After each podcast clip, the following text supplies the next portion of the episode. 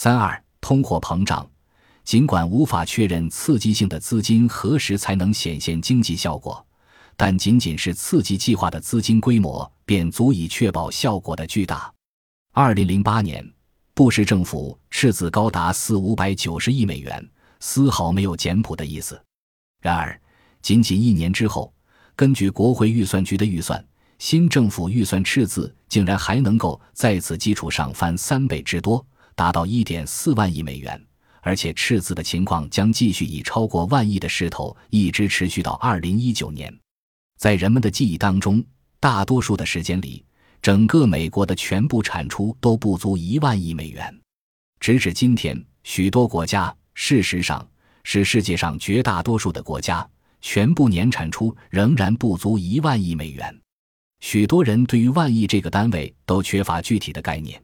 有个办法让它变得直观：一万亿秒钟之前。我们居住的这个星球上没有一个人会读书写字。古老的中国以及罗马帝国远未诞生，基督教、犹太教或是伊斯兰教的创始人也都还没来到人间。这就是一万亿秒钟之前。现在我们来谈谈一万亿美元。通货膨胀的潜力是巨大的。不仅如此，即便是华尔街也没有无限度的金钱，因此。通过兜售政府债券的方式筹借资金，必将吸收到大量基金，而这些基金原本可以进入创造私人工作机会的私人投资领域。在经历了二十年低通货膨胀率的年代之后，人们很容易忘记通货膨胀能够造成的危害。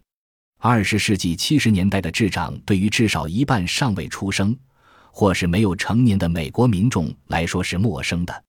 滞胀年代。经济遭受通货膨胀之苦的同时，增长停滞，失业率及银行贷款利率均高达两位数。今天的许多美国人甚至没有意识到八十年代初期经济的艰难、普遍的商业倒闭和高企不下的失业率。随即，美联储收紧了货币政策，以解除通货膨胀的危害。在这一过程中，美联储主席保罗·沃克尔成为了美国的万恶之首。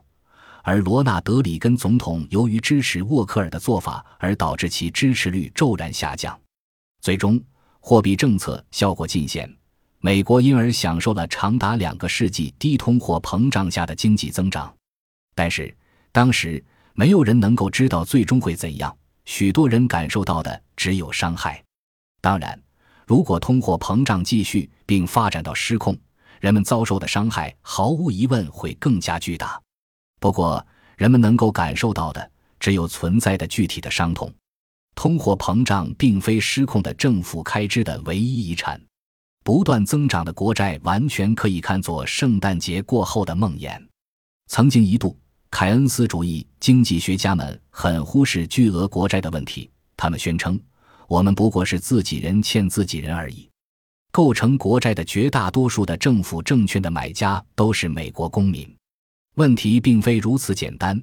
即便是回到凯恩斯经济的全盛时期，而直至二零零七年，在公开发行的政府债券中，已有接近百分之四十五的份额由境外的个人或机构所持有。